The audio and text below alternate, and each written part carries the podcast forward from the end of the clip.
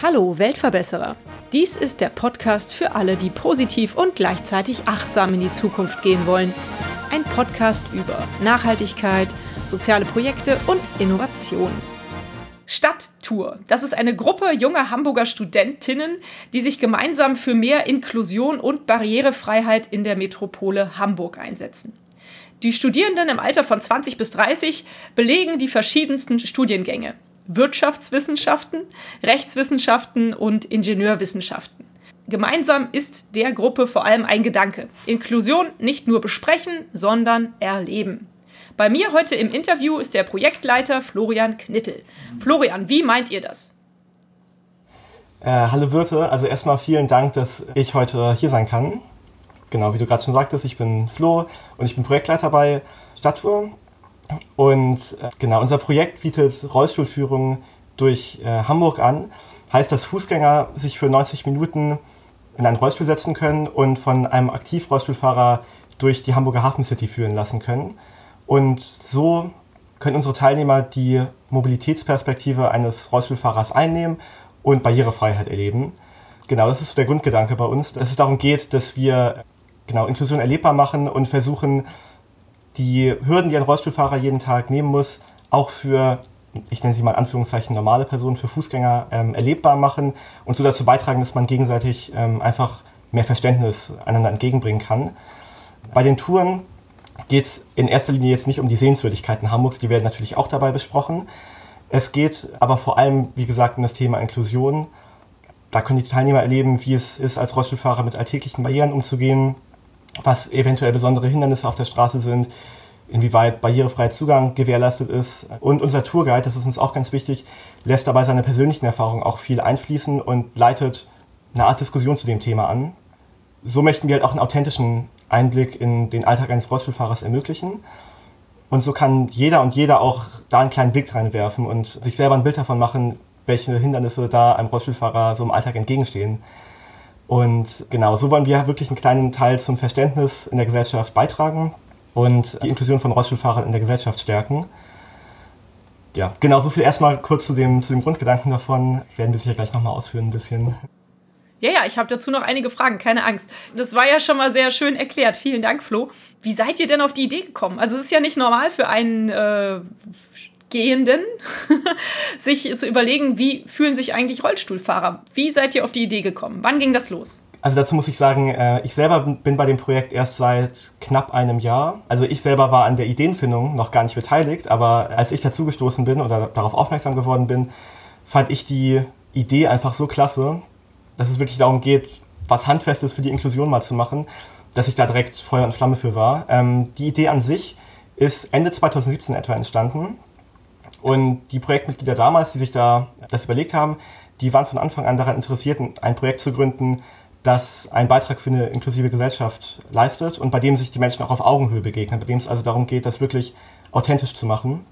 Und den Mitgliedern damals, so haben sie es mir alle erzählt, äh, als sie auch noch da waren, äh, sind ein paar von, von damals auch schon gegangen, die haben sich überlegt, dass Hamburg natürlich eine sehr touristisch geprägte Stadt ist, vor allem das Gebiet rund um den Hafen herum. Und da gibt es ja auch schon viele verschiedene Möglichkeiten von Stadttouren. Man hat ja auch selber öfter mal solche Stadttouren mitgemacht, wenn man in Hamburg wohnt.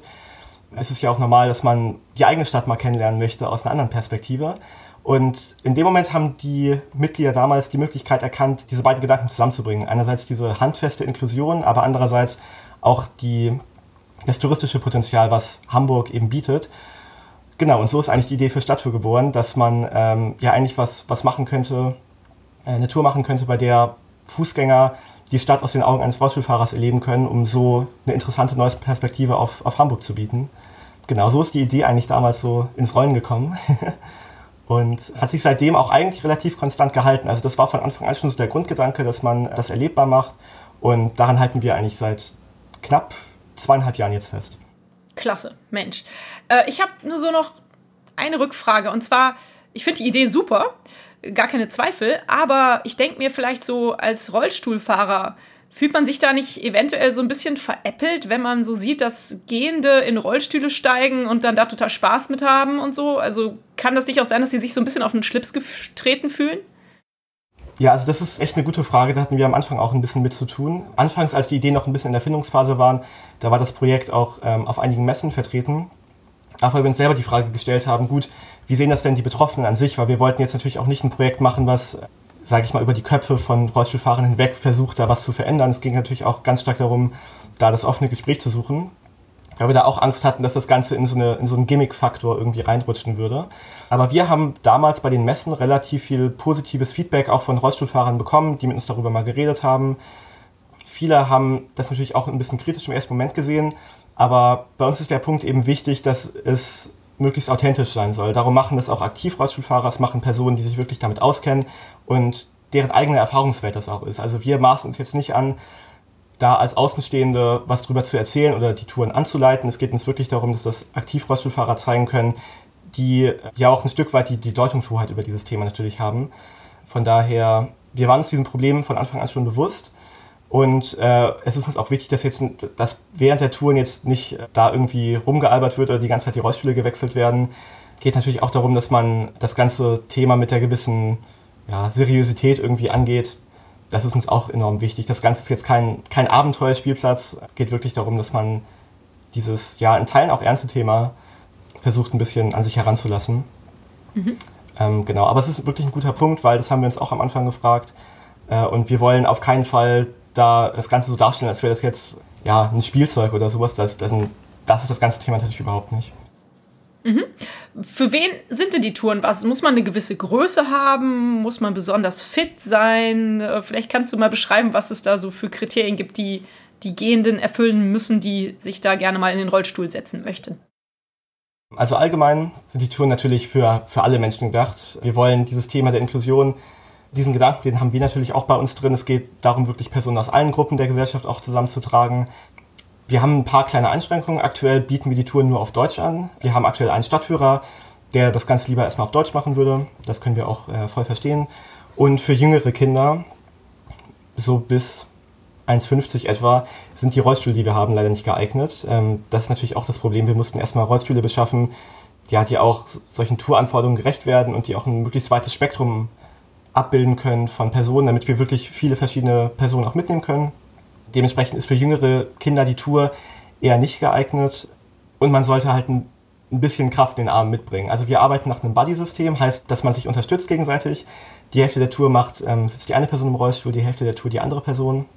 Auch weil es bei einigen Hürden schwierig ist, alleine rüberzukommen, muss man sagen. Sei es jetzt an Straßenkanten oder wir haben auch ein paar Rampen, vor allem in Richtung Speicherstadt.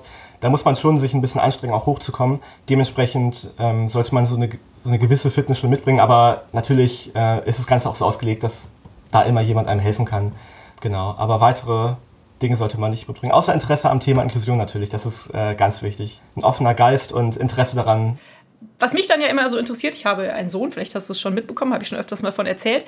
Der ist sieben. Was denkst du denn, ab, ab wann können Kinder ähm, mitmachen bei so einer Tour? Was denkst du? Wie schätzt du das ein? Wir hatten im Vornherein hatten wir das Alter erstmal so auf 14 gelegt, auch der Größe wegen. Ich glaube, 1,50 gerade eben war schon ein bisschen tief gegriffen. Wir versuchen das Ganze natürlich auch auf Kinder auszuweiten. Also wir sind jetzt am überlegen, ob wir auch Rollstühle besorgen, ähm, mit denen man auch Kinder besser mitnehmen kann. Ist natürlich nochmal schwieriger, weil, weil das Angebot noch ein bisschen kleiner ist. Aber ich denke, das ist ein Thema, über, an das man Kinder auch schon in einem jüngeren Alter ein bisschen heranführen kann, weil es das Ganze erlebbar macht und aus unserer Erfahrung, also ich persönlich habe jetzt nicht mit Kindern über das Thema geredet, aber wir haben Projektmitglieder, die auch jüngere Geschwister haben. Ähm, und ähm, da muss man sagen, das ist ein Thema, über das Kinder auch ähm, reifer reden können, als man manchmal vielleicht denken würde. Und bei dem es vielleicht ganz gut ist, wenn auch Kinder vielleicht erfahren, wie es ist, als Rollstuhlfahrer sich durch die Stadt zu bewegen, weil da schon in relativ jungem Alter dann ein Bewusstsein für geschaffen wird, ähm, was man natürlich auch ins Alter ganz anders mitnimmt, wenn man, wenn man da ja, als Kind schon die Impulse für bekommen hat. Ähm, genau, aktuell ist halt echt nur die Größe das Problem, weil man muss schon natürlich, äh, klar, die Rollstühle passen uns auch allen nicht perfekt. Ähm, wir haben auch im Vornherein in unserem Tourguide ähm, sind wir einige Testfahrten gefahren und da muss man sagen, äh, so ein Rollstuhl ist im Normalfall an richtige Rollstuhlfahrer schon sehr stark angepasst. Also der muss wirklich gut sitzen, klar, weil sich der Rollstuhlfahrer auch den ganzen Tag in dem ähm, natürlich bewegen muss. Und ja, da ist es schon auch wichtig, dass man selber in diesen Rollstuhl reinpasst, weil man merkt es, wenn man im falschen Rollstuhl fährt, das ist schon ein bisschen belastender und geht ein bisschen schwieriger.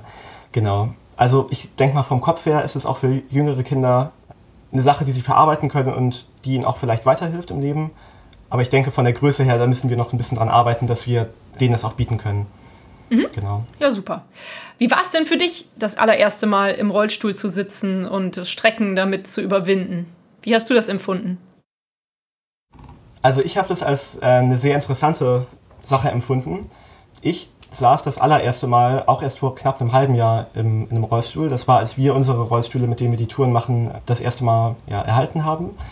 Und ich muss sagen, es war erstmal ungewohnt, sich in einem Rollstuhl natürlich zurechtzufinden, sich fortzubewegen. Man muss die Koordination auch erstmal äh, natürlich irgendwie schaffen, weil es erstmal ungewöhnt ist, mit den Armen sich fortzubewegen und auch zu steuern.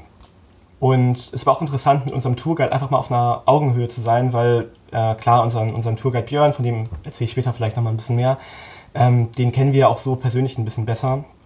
Ähm, aber es war nochmal eine ganz andere Sache, wirklich seine Rolle in dem Moment anzunehmen. Er hat uns auch mega viel über die, über die Hafen City da erzählen können, hat uns auch Ecken gezeigt, in denen die Barrierefreiheit einfach noch nicht gegeben ist. Und das sind so Punkte, die merkt man als, als Fußgänger einfach gar nicht. Also das hat mir auch, was die Hafen City angeht, ein bisschen die Augen geöffnet, wo Inklusion auch im Stadtbild schon gegeben ist und wo eben noch nicht. Es war im ersten Moment aber auch ein bisschen ungewohnt, natürlich sich in so einen Rollstuhl zu setzen als Fußgänger. Da hatte ich genau das gleiche Gefühl, was du vorhin auch angesprochen hast. Man möchte das Ganze ja nicht ins Lächerliche ziehen in irgendeiner Weise. Aber ähm, da haben wir auch den Rückhalt von Björn und auch von anderen Rollstuhlfahrern, mit denen wir geredet haben. Da haben wir jetzt nicht die Angst vor mittlerweile mehr. Es war anstrengender, als ich gedacht habe, muss man sagen. Also 90 Minuten, also beziehungsweise 45 Minuten im Rollstuhl zu sitzen, das geht schon mehr auf die Arme, als man das als Fußgänger so denken würde. Ähm, aber ich fand es ganz interessant, einfach mal zu sehen, was für kleine Barrieren ähm, wie ja, der Kannstein jetzt zum Beispiel oder Unebenheiten in der Straße oder ja, auch wenn es vielleicht äh, sowas Kleines ist wie eine Gruppe von, von Touristen steht vor der Rollstuhlrampe und äh, bemerkt das gerade einfach nicht, wie solche kleinen Dinge den halt diesen Mobilitätsalltag so verändern können und wie, wie anders man das Ganze wahrnimmt. Mhm. War schon sehr interessant, das mal aus der Perspektive so zu sehen. Ich kann mir auch vorstellen, dass vielleicht dann fährt man da irgendwie so an die Elbe und dann sind ja da überall diese, diese Gitter, habe ich so in Erinnerung, also diese Absperrungen. Und dann steht man ja vielleicht als Rollstuhlfahrer davor und sieht gar nichts, oder? Oder kann man, also, weil man hat ja da auch eine andere Guckhöhe sozusagen. Das stimmt, genau. Also in der Hafen City ist das ein bisschen besser. Wir hatten auch mal so eine Tour, die wir am Hafen so ausprobiert haben. Das war vor knapp einem Jahr. Und an der Elbe ist es schon schwierig, in einigen Bereichen wirklich äh, über, über diese Gitter zu gucken. Da sind auch ein paar von den Rampen einfach viel zu steil. Auch an den Landungsbrücken beispielsweise kommt man als Rollstuhlfahrer relativ schlecht runter von dem, was wir so gehört haben. In der Hafen City geht das. Da sind die Gitter meistens so, dass man, also die sind jetzt nicht komplett blickdicht oder so. Aber es ist schon eine andere Perspektive, die man natürlich auch hat. Und man merkt, dass viele von diesen ja, städtebaulichen Aspekten auch nicht immer auf Rollstuhlfahrer ausgerichtet sind das mit den Gittern ist, ist echt ein ganz gutes Beispiel. Oder auch ja, Treppen, die als Sitzgelegenheiten benutzt werden. Das ist dann manchmal als Rollstuhlfahrer schon schwierig, sich dazu zu gesellen, sage ich mal. Genau, das mit den Gittern ist interessant, weil man auch da merkt, das sind, das sind Dinge, die man als äh, Fußgänger im Alltag überhaupt nicht wahrnimmt, weil das natürlich für einen auch äh, in einer gewissen Weise designt ist, sage ich jetzt mal. Ähm, aber da merkt man dann, dass es als Rollstuhlfahrer eine ganz andere Wahrnehmung einfach ist und man da auf Probleme stößt, die man so gar nicht wahrnimmt. Mhm. Also mein Vorschlag wäre ja vielleicht, äh, die Leute, die das praktisch planen, die Stadtplaner oder so, sollten sich einfach mal in den Rollstuhl setzen und durch die Stadt rollen. Also das wäre vielleicht ganz sinnvoll. Könntet ihr mal vorschlagen? Ja, ich glaube, das wäre wirklich, das wäre eine ganz gute Idee, glaube ich. Auch weil da die, der Blickwinkel dann mal ein anderer ist. Da muss man aber sagen, auch in der Hafen City ist ja ein relativ neuer Stadtteil in Hamburg. Da ist das Ganze auch schon da wurde ein bisschen drauf geachtet, sage ich mal. In anderen Stadtteilen, die jetzt auch ein bisschen älter sind, in denen ja auch vor 100 Jahren, sage ich mal, das Bewusstsein dafür noch gar nicht da war, da sieht es schon ein bisschen anders aus. Da ist es wirklich noch ein bisschen schwieriger, als Rollstuhlfahrer sich fortzubewegen, aber ist eine gute Idee, werden wir auf jeden Fall mal aufgreifen. du hast vorhin schon euren Tourguide angesprochen. Im Moment habt ihr nur einen, ne? Den Björn. Wie seid ihr in Kontakt gekommen und wie funktioniert das, die Zusammenarbeit mit euch? Also ähm, erstmal dazu, wie wir uns kennengelernt haben. Da muss ich ein bisschen zurückgreifen nochmal. Ich habe ja vorhin schon von den Messen erzählt, auf denen wir damals waren. Das war so ein bisschen, um, um ja, mit den Betroffenen in Kontakt zu kommen und auch mal firsthand ähm, da die Erfahrung irgendwie zu bekommen, was den Rollstuhlfahrer davon halten. Und da haben wir die internationale Reha- und Mobilitätsmesse besucht und haben uns das Team hat sich damals entschieden, dort spontan Rollstühle auszuleihen, um selber mal zu testen, wie es ist. Das war noch relativ am Anfang der, der Findungsphase. Und da hat ein zufällig vorbeikommender Rollstuhlfahrer uns eine kurze Einweisung gegeben in die Rollstühle, weil das natürlich im ersten Moment auch schwierig ist und da muss man ein paar Sachen erklärt bekommen. Und der hat, mit dem kam das Team damals ins Gespräch äh, über das Thema Barrierefreiheit und auch über die Vision von Stadttour so ein bisschen, ähm, weil ja, wir haben damals ein bisschen über das Projekt erzählt und dann kam ein kleines Gespräch zustande. Die Mitglieder, die damals da waren, haben, haben äh, erzählt, dass sie sich sofort in den Rollstuhlfahrer damals verliebt haben. äh, und er hat uns auch damals eine Visitenkarte gegeben. Das Problem war nur, dass wir die Visitenkarte damals aus den Augen verloren haben. Und die Mitglieder haben sich damals tierisch darüber geärgert, ja, weil es einfach so ein toller Kontakt war und weil es einfach eine gute Möglichkeit war, auch über die Vision mal zu reden. Und Monate später, als dann das, das finale Konzept, sage ich mal, stand und auch nach einem Tourguide gesucht wurde, haben wir eine Stellenanzeige ausgeschrieben und auf die hat sich glücklicherweise dieser Rollstuhlfahrer dann gemeldet, er hat die gesehen, hat uns anscheinend gefolgt und äh, ja, so haben wir Björn kennengelernt. War ein bisschen über Umwege und ein bisschen steinig, aber immerhin haben wir ihn äh, ja, zu unserem Projekt bekommen und so haben wir Björn erstmal kennengelernt. Man muss natürlich auch immer ein bisschen Glück haben, dass man da an die richtigen, äh, an die richtigen Guides kommt. Also für uns ist es ganz wichtig, dass ein Tourguide eben auch diese Bereitschaft mitbringt, auch aus seinem eigenen Leben und aus seinen Erfahrungen was zu erzählen und auch bereit ist, mit Personen, die sich vielleicht mit dem Thema nicht auskennen oder vielleicht ein bisschen unbeholfener mit dem Thema vielleicht umgehen, ähm, der bereit ist, darüber zu reden und auch da so ein bisschen, ja, ich nenne es jetzt nicht Erziehungsarbeit, aber der da ein bisschen, äh, ein bisschen locker mit umgehen kann einfach ist natürlich auch wichtig, dass man einfach Spaß hat, mit Leuten zu reden. Und genau das alles haben wir bei Björn gefunden. Also wirklich, wenn du mal nach Hamburg kommst und eine Tour mit uns mitmachst, dann würdest, du, würdest du auch merken, dass Björn einfach der, ja, der geborene Stadtführer ist und äh, einem auch dieses Thema super näher bringen kann. Und von Anfang an ähm, ziemlich eng funktioniert, auch weil es uns eben wichtig war, einen Experten in das Thema einzubinden. Es ging dabei los, dass wir mit ihm zusammen die, die Routenführung geplant haben, aber auch, dass wir mit ihm viel darüber geredet haben, wie wir uns ausdrücken über das Thema, wie wir das kommunizieren. Einfach viel über den, ich nenne jetzt mal den sozialen Aspekt geredet, also wie wir auch dieses Thema betrachten sollten. Er hat uns enorm geholfen, auch bei der Beschaffung der Rollstühle. Es war natürlich auch erstmal schwierig für uns als, als Fußgänger da an die richtigen Kontakte heranzukommen, weil ja, es ist erstmal schwierig, jemanden zu finden, der Rollstühle verkauft, so und auch an Privatpersonen. Von daher war da die Zusammenarbeit auch insoweit eng, dass, dass er uns auch von sich aus immer gern geholfen hat und auch an dem Projekt mitgearbeitet hat. Und ohne ihn würden wir auch heute gar nicht dastehen, wo wir jetzt stünden. Also da kam echt schon viel Unterstützung von ihm. Ähm, es ist wirklich ein Miteinander und das ist uns auch enorm wichtig, dass wir uns da auch, was die Zusammenarbeit angeht, auf Augenhöhe begegnen. Schön, richtig klasse. Wie viele Touren und in welchen Regionen äh, von Hamburg bietet ihr im Moment an? Also das ist auch gerade äh, noch so eine Sache die Idee für die Touren, für das Projekt an sich entstand ja vor knapp zweieinhalb Jahren. Und man könnte im ersten Moment denken, dass sowas dann relativ schnell ja zu starten wäre. Also man braucht jemanden, der die Touren führt, man braucht die Rollstühle und dann kann man ja auch eigentlich loslegen. Ähm, das Problem ist nur, dass wir dann doch merken mussten, als ja, relativ junge Studenten mussten wir jetzt auch mal die ersten Erfahrungen mit äh, der deutschen Bürokratie machen. Und das waren halt auch die Punkte, die uns ein bisschen aufgehalten haben seitdem. Sei es jetzt die, die Geschäftsgründung oder die, die Versicherungs- Aspekte oder Geschäftsbedingungen, der ganze ja, bürokratische Kram hing uns ziemlich lange auf den Fersen. Es war auch erstmal schwierig, natürlich das Geld für solche Rollstühle zusammenzubekommen. Die sind nämlich auch teurer, als man denkt. Wir haben für unsere sechs Rollstühle jetzt knapp 4200 Euro bezahlt. Und das ist, wow. ja, da haben wir noch einen ganz guten Preis bekommen. Das waren Vorführrollstühle von einem Sanitätshaus. Und da mussten wir natürlich auch erstmal Möglichkeiten finden, das zu finanzieren. Ähm, auch weil wir jetzt als Studenten natürlich nicht das, das, das Kleingeld jetzt hier rumliegen haben, um, um sowas äh, aus dem Stegreif zu bezahlen. Ähm, wir sind aktuell jetzt aber soweit fertig mit dem ganzen bürokratischen Anhang, nenne ich es jetzt mal. Wir fangen ab Ende des Monats, schreiben wir die Touren öffentlich aus. Wir werden ab Mitte August die ersten Touren anbieten. Das, wird, das werden aber erstmal zwei, drei Touren sein, die wir für ich nenne es jetzt mal Weggefährten und Partner erstmal ein bisschen bereithalten, ähm, bei denen wir auch nochmal ein bisschen testen, wie das Ganze von der Logistik und ähm, von der Planung so geht.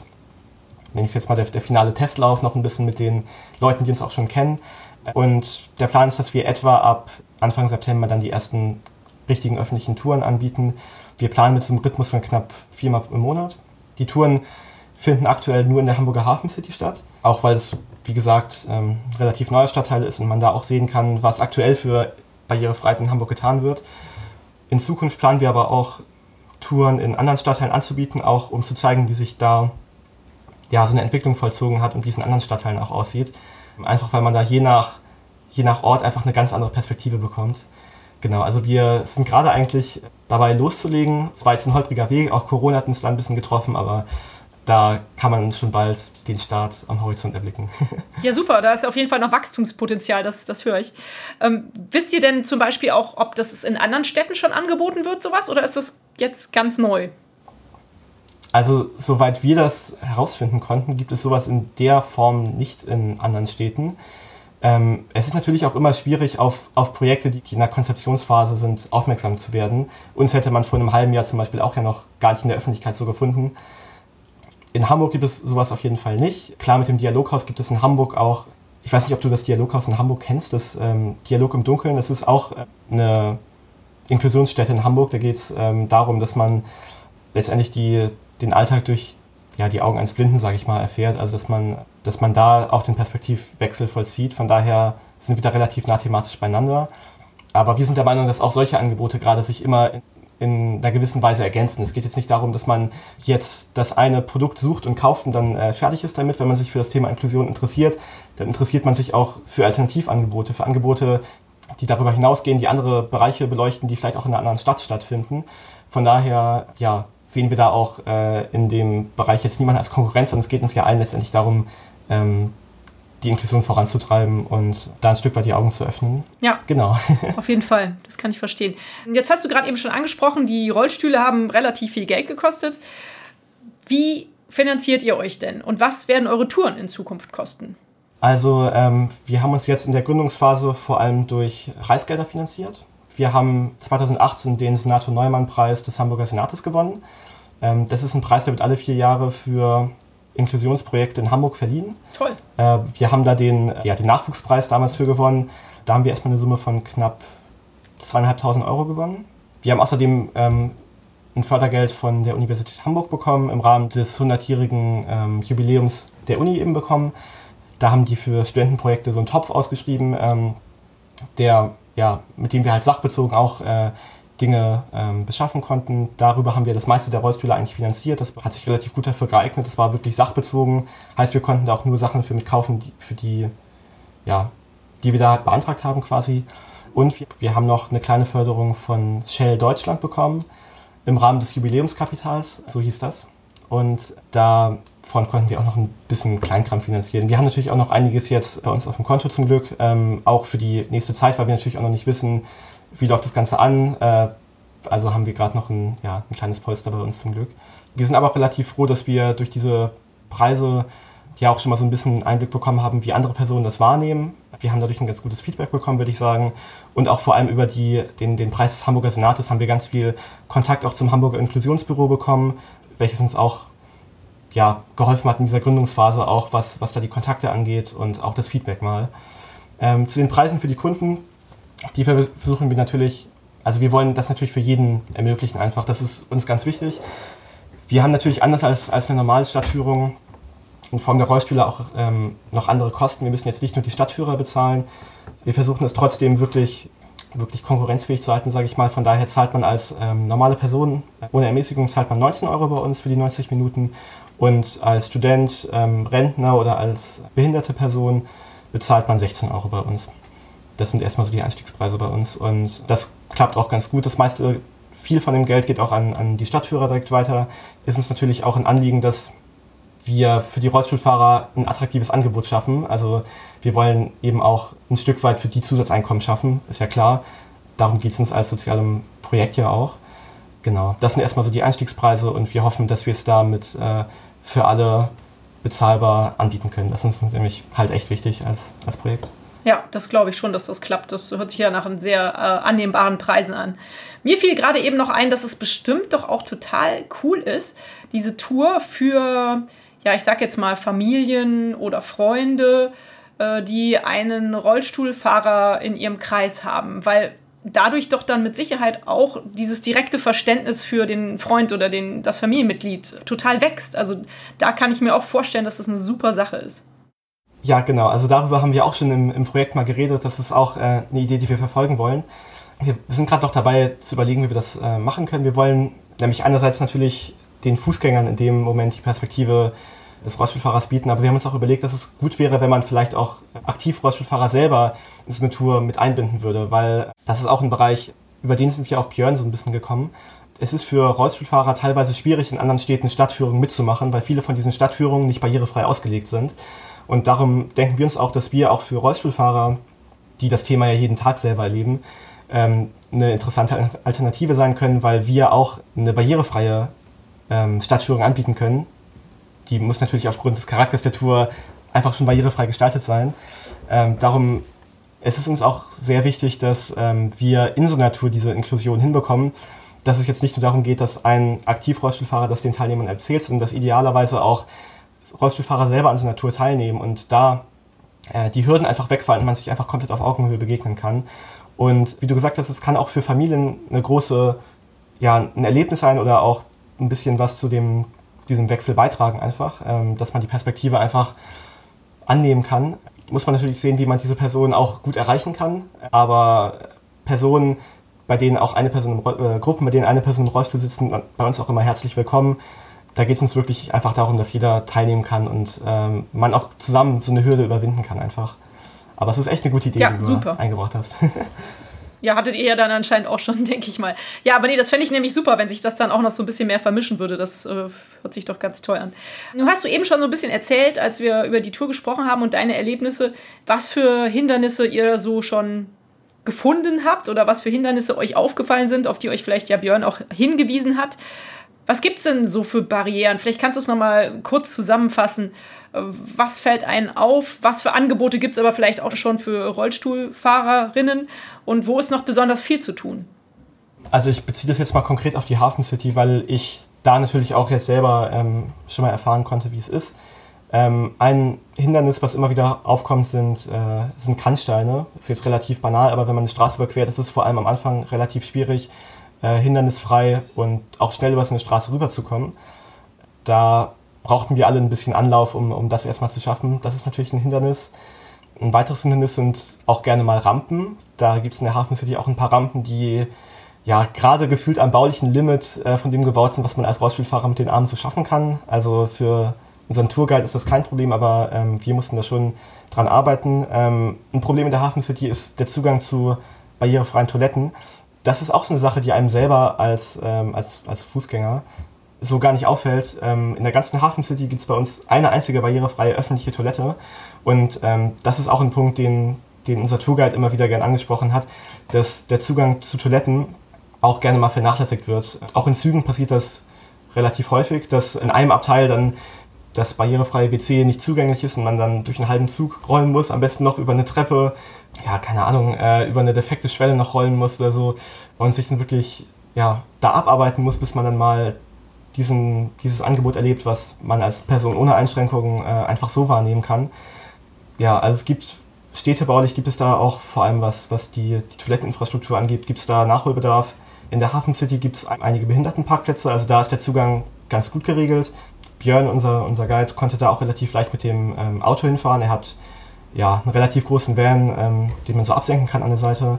Und das geht relativ einfach. Das ist natürlich aber auch eine Sache, weil da das Auto auch relativ wichtig ist ähm, für, für ihn und auch für andere Rollstuhlfahrer als, als Mobilitätsmittel. Ähm, genau, Verbesserungsbedarf ist in der Hafen City gar nicht mal so viel. Es ist schon, also von den Punkten, die ich gerade angesprochen habe.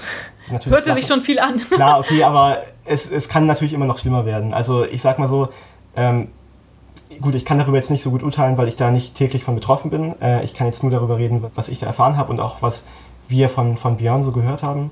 Will ich mir jetzt gar nicht anmaßen, dazu sagen, dass es gut oder schlecht ist, aber es gibt objektiv gesehen in anderen Stadtteilen schon äh, höheren Verbesserungsbedarf. In Hamburg wird ja aber auch zum Beispiel sehr viel im öffentlichen Nahverkehr getan für ähm, die Barrierefreiheit. Mittlerweile sind knapp 85 Prozent der Hamburger Bahnstationen äh, umgerüstet auf barrierefreien Zugang. Da wird auch gerade in der Innenstadt ähm, relativ viel für gemacht. klar, im ersten Moment ärgert es einen, wenn man dann hört, ach, hier die ähm, Haltestellen in der Innenstadt sind für ein halbes Jahr gesperrt, aber wenn man sich dann bewusst macht, okay, dieses halbe Jahr an Sperrung kann für so viele Personen mit Mobilitätseinschränkungen so viel Mehrgewinn einfach bedeuten. Und darum geht es ja auch, dass man selber mal sich hinterfragt, okay, äh, kann, muss ich vielleicht auch mal meine eigene Perspektive wechseln und äh, überlegen, was es anderen Personen an Nutzen bringt. Genau, da wird in Hamburg schon einiges getan und ich finde auch so eine Inklusion im öffentlichen Nahverkehr ist einfach enorm wichtig, weil diese Mobilität einfach so viel Teilhabe ermöglicht. Wenn der Zugang zum Theater zum Beispiel nicht gegeben ist durch die Bahn und man keinen Führerschein hat als Rollstuhlfahrer, dann äh, ist man aufgeschmissen, dann kann man auch nicht am Leben teilhaben und ähm, dann schlägt auch Inklusion in dem Moment einfach fehl, weil man wegen ja, einer Einschränkung nicht am öffentlichen Leben teilhaben kann. Ähm, genau, und das ist uns eben wichtig. Ja, wenn ich da mal ganz kurz nachfragen darf, ähm, dann habt ihr ja aber, also du sagst, Hamburg ist grundsätzlich eine ganz gut strukturierte Stadt für Rollstuhlfahrer, aber einige Erkenntnisse habt ihr ja schon gezogen, wo ihr sagt, da hapert so ein bisschen, da fehlt was. Was macht ihr mit diesen Erkenntnissen? Geht ihr damit zur Politik? Wendet ihr euch irgendwie an die Stadt und schreibt denen und äh, habt ihr da auch schon Feedback erhalten? Also wie gesagt, wir haben äh, einen Kontakt zum Inklusionsbüro des Senats ähm, und mit denen haben wir uns auch mal über die Erfahrungen bei den Touren ausgetauscht und auch erzählt, ähm, wo da die Barrieren sind und äh, wie einfach ist es auch für ja, Anfänger, sage ich mal, wie einfach es eben ist, sich in so einer Stadt fortzubewegen. Ähm, wir haben das schon weitergetragen. Das ist natürlich auch immer so eine Sache, dass viele von diesen Problemen bekannt sind. Merkt man ja auch daran, dass ähm, was in einigen Teilen getan wird, ähm, aber zum Teil ähm, die Umsetzung einfach ein bisschen dauert. Wir versuchen das weiterzutragen und wir versuchen natürlich auch mit wachsender Bekanntheit von unseren Touren. Ähm, je mehr wir natürlich an solchen Touren anbieten, desto mehr Gewicht haben wir auch hinter Forderungen oder hinter, hinter Kontakten, die wir halt äh, knüpfen. Äh, ist es uns wichtig, dass wir in Zukunft diese Bekanntheit, die wir ja vielleicht mit den Touren in irgendeiner Weise erreichen, wir werden ja auf jeden Fall Leute mit solchen Touren in einer gewissen Weise bewegen können irgendwie, dass wir versuchen mit, mit diesem Standing dann da auch gezielter an die Politik zu gehen und ähm, da auch mal nachzuhaken, wie es denn äh, auch bei, bei kleineren Hürden aussieht und auch auf die, dass wir auf die Punkte aufmerksam machen, die man im Großen und Ganzen vielleicht jetzt nicht immer sieht.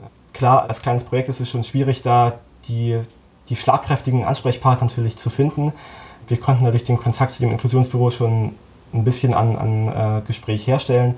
Aber es ist natürlich immer eine, die eine Sache, ob man mit den Ansprechpartnern sich einig ist, dass da ein Problem herrscht oder dass es äh, dort Verbesserungsbedarf gibt oder ob da auch letztendlich was umgesetzt wird in den, in den Instanzen. Ja, ja, klar, das ist ja dann auch immer wieder eine Frage des Geldes und so. Ne? Habt ihr denn irgendwie so eine große Vision oder so ein, so ein großes Ziel, das ihr verfolgt, was ihr hinten am Horizont seht, auf dem großen Berg und wo ihr hin wollt? also ähm, die Vision, die wir verfolgen, ist eigentlich eher eine kontinuierliche. Es geht jetzt nicht darum, äh, jetzt die gewisse Anzahl an, an Personen äh, durch solche Touren ähm, ja, zu bringen oder durch solche Touren zu beeinflussen. Es geht uns wirklich darum, dass wir etwas in den Köpfen der Menschen verändern. Es geht uns darum, dass wir Aufmerksamkeit für das Thema der Inklusion und auch der Barrierefreiheit schaffen und äh, dass wir auch den Umgang mit, mit Rollstuhlfahrern insoweit normalisieren, dass man sich auf Augenhöhe begegnet, dass man sich immer auf Augenhöhe begegnet, dass man ja diese Differenzen in einer gewissen Weise äh, abbaut und dass man einen selbstverständlicheren und auch toleranteren Umgang mit dem Thema Inklusion äh, eben schafft. Wir wollen den betroffenen Menschen, also den Rollstuhlfahrern, den, den Alltag so gut es geht erleichtert. Natürlich auch in Zukunft durch Einflussnahme auf Politik. Das hast du schon ähm, gut angesprochen. Und natürlich auch dadurch, dass, dass andere Personen sich mehr in diese Situation hineinfühlen können und es nicht mehr zu. Ja, also wir haben auch mit Björn über Situationen geredet, in denen man sich als Rollstuhlfahrer auch einfach gekränkt fühlt und in denen es einfach an Verständnis auch mangelt. Und genau sowas wollen wir eben bekämpfen. Das Unverständnis und auch ein bisschen diese Blindheit gegenüber den Problemen anderer. Und genau, das ist letztendlich die Vision, dass man in Zukunft Barrieren abbaut und sich auch darum auf Augenhöhe begegnen kann, weil es eben keine Dinge gibt, die auch Rollstuhlfahrer mehr zurückhalten, weder in den Köpfen noch auf den Straßen. Mhm. Super, finde ich gut. Was ist dabei aktuell so eure größte Herausforderung? War es jetzt tatsächlich äh, die Corona-Pause, sage ich jetzt mal, oder wo, vor welchen Herausforderungen steht ihr aktuell? Ja, also äh, ich glaube, von den Herausforderungen, die habe ich schon so ein ganz kleines bisschen angesprochen. Corona ist natürlich eine Sache, die uns gerade in einer gewissen Weise getroffen hat. Wir hatten eigentlich vor, schon vor knapp zwei Monaten die, erste Tour anzubieten. Ähm, das sollte auch so eine, ja, so eine Art halböffentliche Tour sein. Da hatten wir auch schon zwölf Studenten, das war so eine Studentengruppe aus unserer Uni, die hatten uns angesprochen, ob äh, ja, man nicht mal an unserer Tour teilnehmen könnte. Ähm, das hatten wir in letzter Zeit ehrlich gesagt relativ oft, dass Leute von sich aus uns angesprochen haben und wir sie ja noch ein bisschen vertrösten mussten, weil es auch in letzter Zeit einfach nicht ging. Genau, und damals hatten wir eben schon eine Tour geplant. Ähm, das war für den 5. Mai angesetzt. Wir hätten auch Begleitung durch ein Kamerateam vom, vom NDR bekommen. Die wollten einen kleinen Beitrag über uns drehen für das Magazin Das. Super. Schön. ja, ist natürlich auch ja. schön, wenn man dann äh, da die Rückmeldung bekommt, dass, dass sich dafür auch ja, so ein großes Magazin interessiert. Ähm, ist natürlich schön, wenn, wenn da auch das Bewusstsein bei, bei den Medienschaffenden ähm, hergestellt wird. Aber äh, das konnten wir natürlich durch Corona alles nicht stattfinden lassen. Erstmal, weil die Hygieneauflagen ähm, dem Ganzen entgegenstanden. Mittlerweile hat sich da die Lage wieder gelockert. Man kann äh, seit einigen Wochen Stadtführungen im öffentlichen Raum draußen wieder anbieten. Ähm, mit Personengrößen unter 25 Leuten und mit ähm, genügend Mindestabstand. Heißt, da haben wir keine rechtlichen Hürden ähm, jetzt mehr ähm, zu überwinden kann wieder stattfinden. Ist natürlich auch wichtig, dass wir sicherstellen können, dass da die Hygienemaßnahmen eingehalten werden. Wir wollen natürlich auch nicht, dass wir ja, die Gesundheit unserer Teilnehmer gefährden. Das war eine Herausforderung in der letzten Zeit. Andererseits auch der, ähm, ja, der bürokratische Wahnsinn, den man, den man so durchstehen muss als Gründer. Da sind wir jetzt aber wirklich auf der Zielgeraden. Also wir hatten knapp anderthalb Jahre mit dem Gründungsprozess zu tun. Wir gründen uns jetzt allerdings als äh, gemeinnützige UG. Ähm, also wir sind dann ja, quasi von der, von der Steuer befreit, wie ein Verein letztendlich, weil wir eben ähm, das Gemeinwohl verfolgen. Ähm, und das, da war es auch erstmal schwierig, dem Finanzamt das, das deutlich zu machen, was unser Ziel überhaupt ist und wie wir arbeiten. Da ging es schon ein bisschen hin und her, bis die erkannt haben, dass wir halt auch wirklich was zum Gemeinwohl beitragen können und ähm, auch wollen. Das war wirklich erstmal schwierig, da muss man auch ja, länger warten beim Finanzamt, als man das denken würde. Ich glaube, das ist auch eine Sache, die, die kennt man auch aus dem Alltag mal.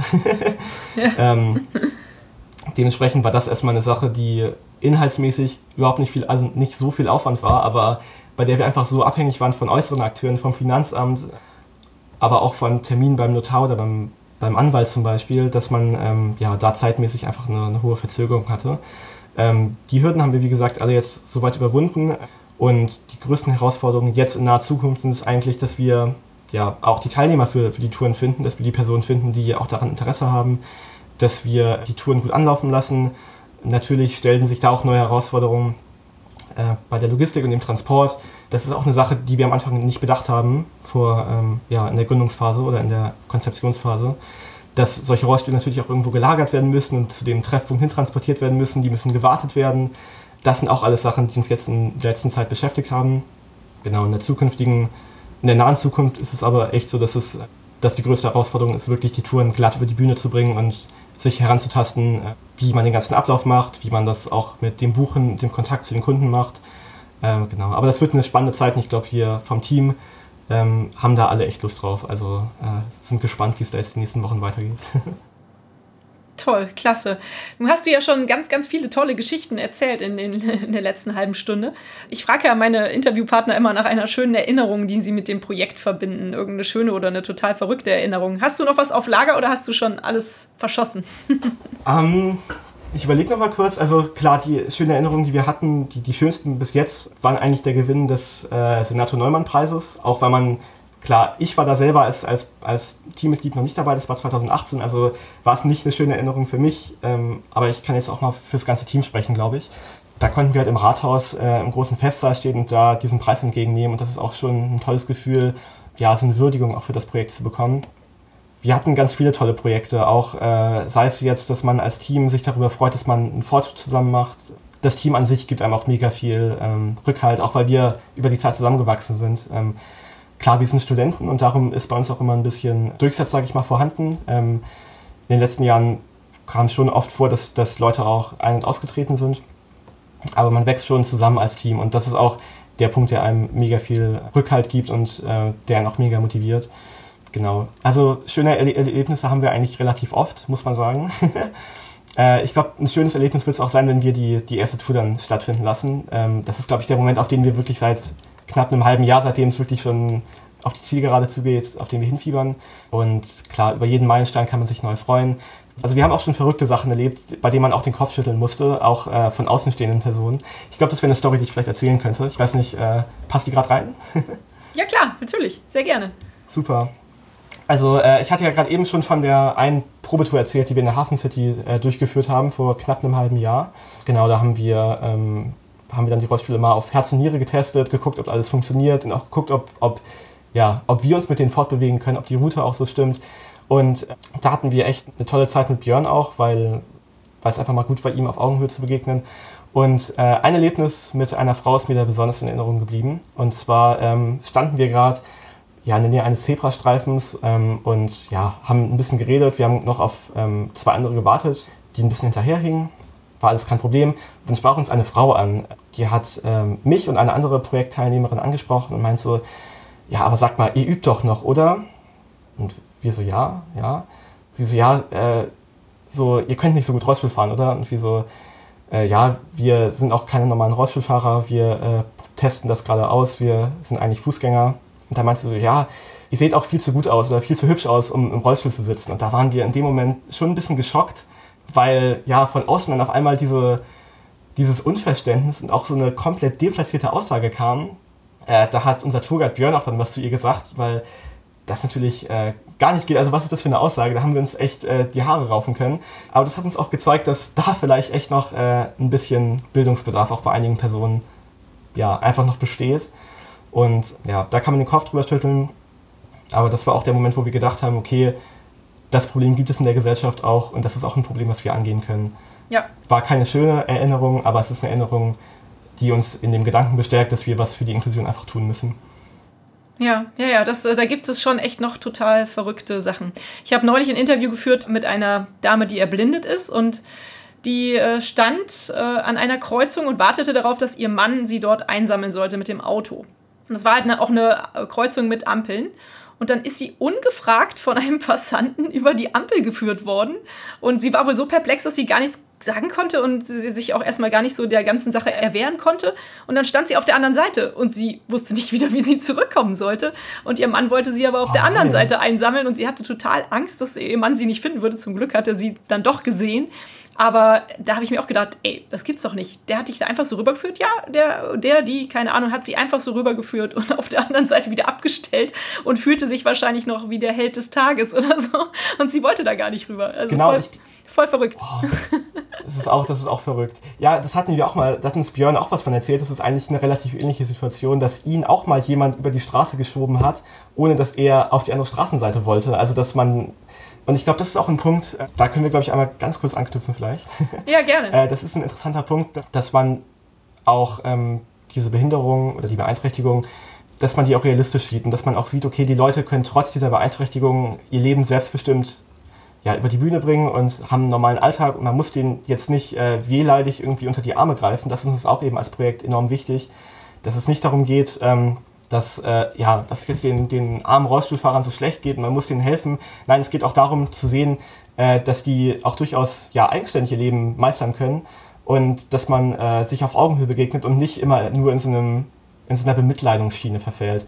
Und ich glaube, das ist auch ein Ausdruck, der sich halt zeigt in diesem ungefragt über die Straße führen, äh, da geht es echt nicht darum, dass man versuchen soll, denen über ihren Kopf hinweg zu helfen, sondern es geht darum, sich auf Augenhöhe zu begegnen und zu gucken, okay, wie kann man die Barrieren abbauen, die uns daran hindern, ja, einfach sich auf Augenhöhe zu begegnen. Und darum sollte es viel mehr gehen, als, als ungefragt Hilfe anzubieten und, und ja, eine blinde Frau zu kidnappen. Also. genau. Vor allem kann man ja auch miteinander kommunizieren. Ne? Dass man im Rollstuhl sitzt oder genau. blind, ist, blind ist, hindert einen ja nicht daran, miteinander reden zu können. Das ist ja total bescheuert eigentlich. Genau, genau. Da ist noch äh, viel zu tun in der Gesellschaft, befürchte ich. Jetzt äh, habe ich noch eine ganz wichtige Frage an dich. Du bist ja in meinen Augen blutjung. Du kannst mir auch gerne sagen, ich bin steinalt. nee, aber du bist ja gerade 20, wenn ich das richtig weiß. Genau. Und äh, du kümmerst dich da gerade so ehrenamtlich um ein Projekt, was ich richtig klasse finde. Dankeschön. Aber denkst du, dass du das in deinem Leben so fortführen wirst? Ich meine, jetzt bist du Student und hast vielleicht auch Zeit dazu, aber hast du das Gefühl, dass du immer jemand sein wirst, der Ehrenamt ins Leben integriert? Also ich glaube, Ehrenamt ins Leben integrieren ist schon eine Sache, die, ähm, die ich für mich persönlich in der Zukunft ähm, sehe, auch weil Ehrenamt natürlich so viele verschiedene Facetten hat und man da in vielen verschiedenen Bereichen natürlich helfen kann. Ich glaube, dass dieses Projekt ähm, bei mir auch ein Stück weit dieses Verständnis geweckt hat, dass man sich in, bei vielen Bereichen auch selber einfach engagieren kann, um was zu ändern. Ich will das Projekt natürlich, wenn ich, wenn ich jetzt von heute spreche, will ich das Projekt am liebsten mein, mein ganzes Leben lang durchziehen, weil ich da einfach so viele Möglichkeiten auch drin sehe und, äh, und wir auch alle so daran hängen. Aber ich werde jetzt auf jeden Fall, ähm, ich bin jetzt auch gerade erst mit dem Bachelor fertig, also habe ich jetzt auch noch zwei Jahre, die ich im, im, im Master studiere und bei denen ich auf jeden Fall noch Zeit habe für das Projekt. Man wird sehen, wie es dann später läuft, aber da muss man in Zukunft sehen, wie man es schafft. Wir hatten auch mal die Überlegung, ob man das Projekt nicht vielleicht langfristig sogar ganz an, an Rollstuhlfahrer übergeben kann, ob man das ganze, die ganze Planung, die ganze ja, Durchführung da nicht einfach aus der Hand gibt, auch um das Ganze später, wenn's ganz, wenn es halt läuft, um das Ganze noch authentischer zu machen. Wir sind da überlegen, wie wir das Ganze in der Zukunft machen. Aber ich werde dem Projekt auf jeden Fall auch äh, immer verbunden bleiben, das ist ganz klar. Auch weil man da so viel äh, Herzblut schon reingesteckt hat ja, ich hoffe, dass ich die Zeit dafür habe, aber ich muss ganz ehrlich sagen, äh, das ist mir das Projekt auch wert, dass man dafür die Zeit dann einfach mal aufbringt. Das stimmt. Ja, sehr schön, das ist klasse. Ja, also man hat ja irgendwie immer so einen Beweggrund, warum man sowas macht. Ne? Und ähm, leider gibt es ja auch immer noch Leute, die sich noch nie in mhm. ihrem Leben ehrenamtlich engagiert haben. Deswegen finde ich das toll, dass ihr das jetzt so in jungen Jahren schon für euch entdeckt und da so hintersteht. Mhm. Ist richtig toll, richtig klasse. Da passt dann vielleicht direkt auch meine nächste Frage dahinter. Fühlst du dich als Weltverbesserer? Das ist eine gute Frage und ich glaube, da muss man, äh, da haben wir uns auch schon viele Gedanken drüber gemacht, ob, ob man sich es, dieses Prädikat so aufkleben kann quasi. Ich finde, dass Weltverbesserer schon ein ziemlich großes Wort ist. Wir sehen uns jetzt nicht unbedingt als alleine als Weltverbesserer, sondern eher als Teil einer größeren Bewegung, die Probleme in der Gesellschaft versucht anzugehen die Probleme erkennt und versucht, Lösungen dafür zu finden. Wir sind der Meinung, dass wir punktuell Bewusstsein ändern können und auch Einfluss auf ja, den Umgang und die Inklusion miteinander nehmen können. Aber wir glauben, dass man gemeinsam mit vielen Menschen und vielen Initiativen rund um den Globus die Welt eben ein Stück besser machen kann. Somit, ja, man kann sagen, dass wir ein Stück weit daran mitwirken, äh, Weltverbesserer zu sein. Es ist eben so ein großes Wort, wenn man sagt, wir sind Weltverbesserer. Wir glauben, nicht, dass wir allein durch unser Projekt jetzt die, die Welt an sich verbessern können, aber wir glauben, dass äh, ja, die Summe letztendlich ja, ja, das Ganze ist letztendlich nur die Summe der Teile und von daher glauben wir, dass, dass jeder Schritt in die richtige Richtung äh, der richtige ist und man so letztendlich den ganzen Marathon laufen kann. Also wir geben einen kleinen Beitrag, einen kleinen Teil. Wir sind ja gerade mal zehn Leute aus einer Stadt in einem Land und da können wir jetzt uns nicht anmaßen, die ganze Welt zu verändern, aber wir glauben, dass es darum geht, dass eben jede Person dieses Bewusstsein entwickelt, weil nur wenn jeder sich es zur Aufgabe macht, Sachen zu verändern und Probleme anzugehen, kann was insgesamt geschaffen werden, weil keine Person es alleine schaffen könnte, die Welt zu verändern. Äh, zumindest nicht in dem Maße. Darum ja. Wir glauben, wir sind ein kleiner Teil Weltverbesserer. Ja, super. Ja, das seid ihr auch. Ja, schön. Das hast du richtig äh, toll erklärt. Das gefällt mir sehr gut. Wenn meine Hörerinnen und Hörer jetzt begeistert sind von eurem Projekt, was ich annehme, weil mir gefällt es auch total super, wie kann man euch helfen? Was kann man tun, um ähm, euch voranzubringen? Braucht ihr vielleicht eventuell auch noch äh, weitere Stadtführer? Also wenn jetzt jemand zuhört, der im Rollstuhl sitzt und in Hamburg wohnt, oder wie kann auch jemand helfen, der jetzt hier wie ich in Köln sitzt und gerne was für euch tun möchte? Was kann man tun? Genau, also da gibt es erstmal viele Möglichkeiten, wie man uns helfen kann. Das mit den Stadtführern, das ist schon mal ein guter Punkt, dass du den äh, auch, auch ansprichst. Ähm, wir sind natürlich immer noch auf der Suche nach Stadtführern, die auch Lust darauf haben, das Thema Inklusion praktisch zu vermitteln, die auch Lust daran haben, äh, Leuten was, ja, was beizubringen, was von sich auch zu erzählen und die Lust daran haben, das Thema einfach näher zu bringen. Ähm, da suchen wir Stadtführer aus Hamburg und Umgebung. Das ist uns gerade halt ganz wichtig, dass wir einfach noch äh, ja, viel mehr von den Touren auch anbieten können in Zukunft ähm, und dass wir auch ein bisschen flexibler sind, dass ähm, wir jetzt auch nicht die ganze Last und Verantwortung auf, auf die Schultern eines einzigen verteilen müssen, sage ich mal. Genau, also darum, wenn ihr, wenn es auf euch zutrifft oder ihr jemanden kennt, auf den es zutrifft, dann könnt ihr euch gerne bei uns melden. Kann ich die Mail einmal sagen oder ist das schon Werbung? Nö, klar, Super. natürlich darfst du das sagen. Das ist ja äh, hier ähm, nur kostenfreie Werbung für einen guten Zweck insofern. Okay, gut, so, so kann man es auch nennen. Dann könnt ihr euch äh, bei uns unter Stadt, also sta-tour at gmail.com äh, melden. Wir sind da immer noch auf der Suche nach engagierten und äh, motivierten ja, Leuten. Da sollte einfach die Lust vorhanden sein, das Thema Inklusion ein ähm, bisschen voranzutreiben. Ansonsten kann man uns aber auch auf andere Weisen natürlich helfen. Wenn man in Hamburg jetzt studiert, dann kann man uns auch äh, ansprechen, ob man bei uns mitmachen kann. Wir suchen natürlich auch immer noch helfende Hände. Es gibt immer was zu tun bei uns. Darum auch, wenn das auf euch zutrifft, einfach melden. Wir haben äh, ja, immer was zu tun und freuen uns auch darüber, einfach mal mit Leuten darüber reden zu können. Man kann uns auch helfen, indem man an Touren teilnimmt. Das wird jetzt ja möglich sein. Man kann durch Spenden unser Projekt unterstützen, aber uns ist es eigentlich viel wichtiger, dass wir jetzt auch die Möglichkeit haben, Leuten das Thema so näher zu bringen, weil durch die Fördergelder auch vom, vom Senat, von der Uni sind wir ganz gut ausgestattet. Wir haben jetzt das, das meiste zusammen und jetzt ist es eigentlich am wichtigsten, dass man ja, uns hilft, indem man auch herkommt und mit uns diese Vision teilt und das Ganze auch mal erlebt. Aus Köln ist es jetzt gerade schwierig zu helfen, aber ich meine, du hilfst uns jetzt ja gerade also schon, schon hervorragend, dadurch, dass wir bei dir äh, diesen Auftritt einmal haben können. Äh, Nochmal vielen Dank dafür, es ist uns wirklich wichtig, dass wir die Vision da auch noch ein Stück weit ähm, weitertragen können.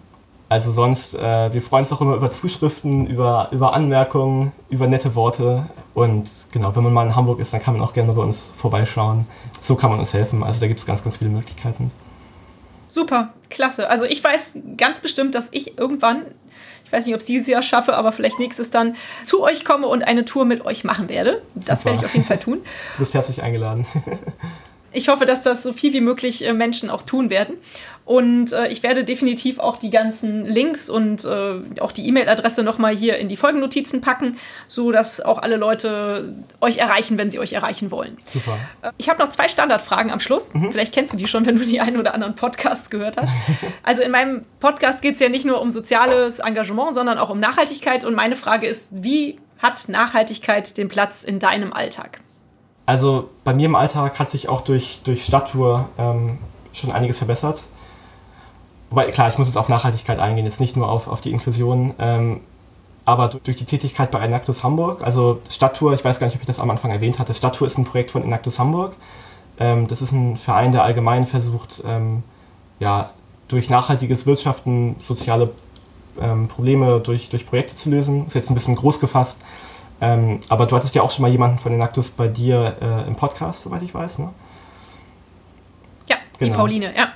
Und ähm, ich finde, dadurch, dass man auch viele verschiedene von diesen Projekten kennenlernt, merkt man, dass äh, Nachhaltigkeit in so vielen verschiedenen Bereichen stecken kann. Sei es jetzt äh, in der Art, in der man sich ernährt. Da habe ich persönlich zum Beispiel auch in den letzten Jahren, seitdem ich mich mit, mit Nachhaltigkeit mehr beschäftige, auch Sachen umgestellt. Sei es äh, bei den Themen ähm, zum Beispiel Einweggeschirr. Da hatten wir auch bei Enactus ein, ein tolles Projekt jetzt, das gerade am Laufen ist. Es ist ein, ist ein Projekt aus Göttingen. Ich, also ich will jetzt keine Werbung machen, aber das ist ein Projekt, das mir auch in, in, in Erinnerung geblieben ist. Äh, die machen ähm, Einweggeschirr aus nachwachsenden Rohstoffen, aus äh, Pflanzen. Das produzieren sie in Indien zusammen mit, äh, mit lokalen Partnern.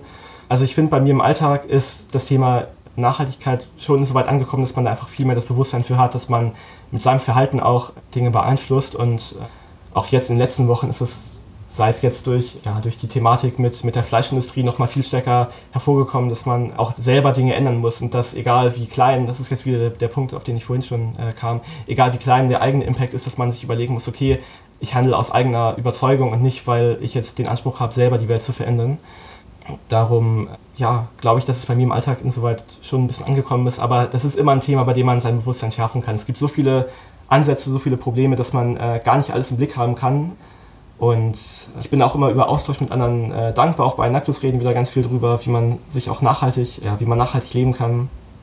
Von daher, ich glaube, das ist eine Sache, die man auf der ökologischen Ebene einerseits äh, sehen muss, aber auch andererseits auf der wirtschaftlichen so ein bisschen, dass es einfach mega wichtig ist, dass man äh, nachhaltiges Wachstum fördert, dass man auch äh, Ideen fördert, die auch in Zukunft äh, einfach tragfähig sind und dass man ja, sich eben da auch dahingehend in die Zukunft aufstellt, dass man das ganze Wirtschaften eben nachhaltig gestaltet. Ich glaube, das ist ein wichtiger Punkt, auch für die nächsten Jahre. Und ich glaube, das ist uns auch als Projektmitgliedern allen wichtig, dass man sich darüber Gedanken macht. Und ich glaube, das ist auch ein Gedanke, der wächst bei, bei vielen Leuten, auch in meinem Alter jetzt, dass man ähm, sich immer überlegt, egal was man jetzt macht, ob man jetzt äh, ja, in einem Unternehmen ist, ob man ein eigenes Projekt aufzieht, dass man sich immer überlegt, okay, wie können wir das Ganze nachhaltig gestalten, wie können wir das Ganze äh, ohne Schäden und wirklich äh, zukunftsorientiert gestalten.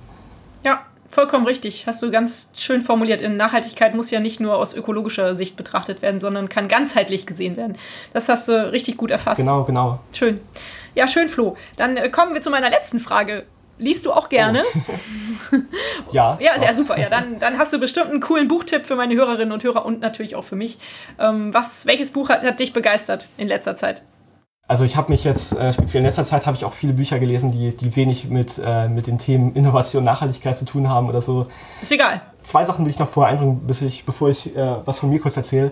Ähm, von, äh, also wir sind bei, äh, bei Stadttour zwei Projektleitende ähm, und von der anderen habe ich einen Tipp bekommen, zwei Tipps bekommen, die ich, die ich nochmal äh, rausbringen soll. auf der Website von Raul Krauthausen, das ist ein Berliner Inklusionsaktivist, da gibt es eine ganz tolle Liste ähm, zum Thema Inklusion. Das ist eine Buchliste. Kinderbüchern vor allem, die toll für das Thema sensibilisieren. Das ist auch geordnet nach verschiedenen ähm, Arten der Behinderung. Und da kann man ganz viel rausziehen. Da hat sie sich mal viel mit beschäftigt, auch äh, aus Interesse. Ähm, und es gibt eine Sache, die ich auch noch hervorbringen will. Unser Tourguide Björn hat nämlich auch einen eigenen Podcast. Oh, schön. Der nennt sich Hobbyquerschnitt. okay. Und das ist zwar jetzt nichts zum Lesen, aber äh, ich dachte, wenn, äh, wenn jemand jetzt hier reinhört, dann interessiert ihn vielleicht auch das, das ganze Thema Inklusion so, so ein bisschen. Ähm, genau, Hobbyquerschnitt heißt, das ist der, der Podcast von unserem Tourguide und da gibt es auch ganz viele Interessantes zu hören äh, zum Thema Inklusion, zum Thema Barrierefreiheit, auch zum, zum Thema Leben als Rollstuhlfahrer, ganz viele Anekdoten aus seinem, aus seinem Leben. Ähm, genau, das sind erstmal so die Punkte und äh, genau, ich lese gerade auch ein Buch, das nennt sich, äh, ist relativ bekannt, Das Café am Rande der Welt. Ich glaube, das ist vielleicht vielen Leuten schon ein Begriff. Und äh, ich weiß nicht, das hat mich auch ein bisschen äh, dazu angeregt, darüber nachzudenken, wo man wirklich seine Zeit rein investiert in, in seinem Lebensalltag und was einem wirklich wichtig ist. Und das ist auch eine Sache, die mich bei dem Thema Stadttour bestärkt hat, einfach darüber nachzudenken, okay, das ist eine Sache, die ich auch fördern will und äh, die mir auch wichtig ist. Und dann sollte man da auch wirklich die Energie reinstecken, wenn es einem wichtig ist und einen auch erfüllt. So, also ich glaube, ist, das ist ein, ein gutes Thema zum Anstoß geben. Ähm, so viel mal zu den sinnvollen Büchern. Schön. Super. Klasse. Ja, nee, äh, super Tipps. Ähm, vielleicht kannst du mir eine Liste mit den Links schicken. Äh, oder ich recherchiere das nochmal. Dann packe ich das auf jeden Fall alles hier in die Folgennotizen. Klar, super, also den Podcast von Björn und äh, die Liste von dem Raul Krauthausen. Und äh, dann können die Leute das hier auch alle finden, die den Podcast gehört haben. Schön. Ja, das Café am Rande der Welt ist doch ein äh, super Buchtipp. Ja. Oder hast du noch einen? Nee, den, also fände ich toll. Ich habe es auch gelesen. Das ist echt gut. Also es ist es ist zwar relativ dünn, das Buch, aber ich finde, es gibt wirklich gute Impulse zum Nachdenken und äh, das trägt dann auch weiter als, als manch dicker Schinken, den man dann äh, Monate braucht, um den durchzulesen. Also ähm, da hat man viel Stoff zum drüber nachdenken auf jeden Fall. Nee, das wären erstmal so die. Ja, ich habe es auch mehr, mehrfach ja, gelesen, mein, tatsächlich. Weil ähm, am Anfang habe ich es gar nicht so ganz verstanden, muss ich gestehen. Also vielleicht habe ich es auch zu schnell durchgelesen. Und dann habe ich es äh, nochmal gelesen und äh, da hat es bei mir dann so mhm. geklickt. Ich finde, es gibt immer Bücher, die man äh, auch mal gern ein zweites Mal lesen kann, auch weil man ja die Lebenssituation in einer gewissen Weise verändert und dann nochmal neue Impulse dadurch bekommt, dass man ja das aus einer ganz anderen Perspektive ähm, so liest. Und auch wenn man über die Zeit manchmal gewisse Details ja vergisst. Also ja, da gibt es schon einige, einige spannende Bücher, die einem helfen können. Ja. das stimmt. Super, lieber Flo, ich danke dir ganz herzlich für deine Zeit, für dein Engagement. Du bist ein richtig toller Typ und äh, ihr seid mit Stadttour auf einem richtig äh, coolen Weg, finde ich. Ich, ich drücke euch die Daumen, dass es so weitergeht und dass ihr wachsen könnt. Und äh, ja, Dankeschön. Jo, und tschüss. tschüss. Ich bedanke mich nochmal für das Gespräch und ja, danke, dass wir hier sein können. Zum Ende des Interviews meinte mein Hund, es sei jetzt endlich Zeit, einen Spaziergang zu machen. Daher das Bellen im Hintergrund. Wie hat euch diese Episode Weltverbesserer gefallen? Wollt ihr vielleicht auch die Hamburger Hafen City aus einer völlig neuen Perspektive erleben? Dann nehmt gemeinsam mit einer anderen Person aus eurem Haushalt Platz in einem der Rollstühle und lasst euch 90 Minuten lang von einem Aktiv-Rollstuhlfahrer durch Hamburgs maritimsten Stadtteil führen.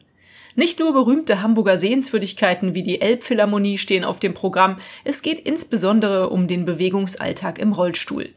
Welche überraschenden Probleme zeigen sich auf? Wie barrierefrei ist Hamburg wirklich? Was für Geschichten haben die Guides zu berichten? Erlebt das Thema Inklusion auf einer ganz persönlichen Ebene bei einer Rollstuhlführung durch Hamburg. Die Touren sind mittlerweile gestartet und finden, soviel ich weiß, immer am Wochenende statt. Alle Infos findet ihr, wie bereits erwähnt, in den Show Notes. Und hat es euch gefallen? Seid ihr inspiriert, berührt? Habt ihr eine Idee für eine neue Podcast-Folge oder Verbesserungsvorschlag für mich? Dann hinterlasst mir doch eine Bewertung oder einen Kommentar. Ich freue mich drauf. Ihr findet die Weltverbesserer regelmäßig hier an dieser Stelle. abonniert den Podcast doch gerne. Bis bald, eure Birte.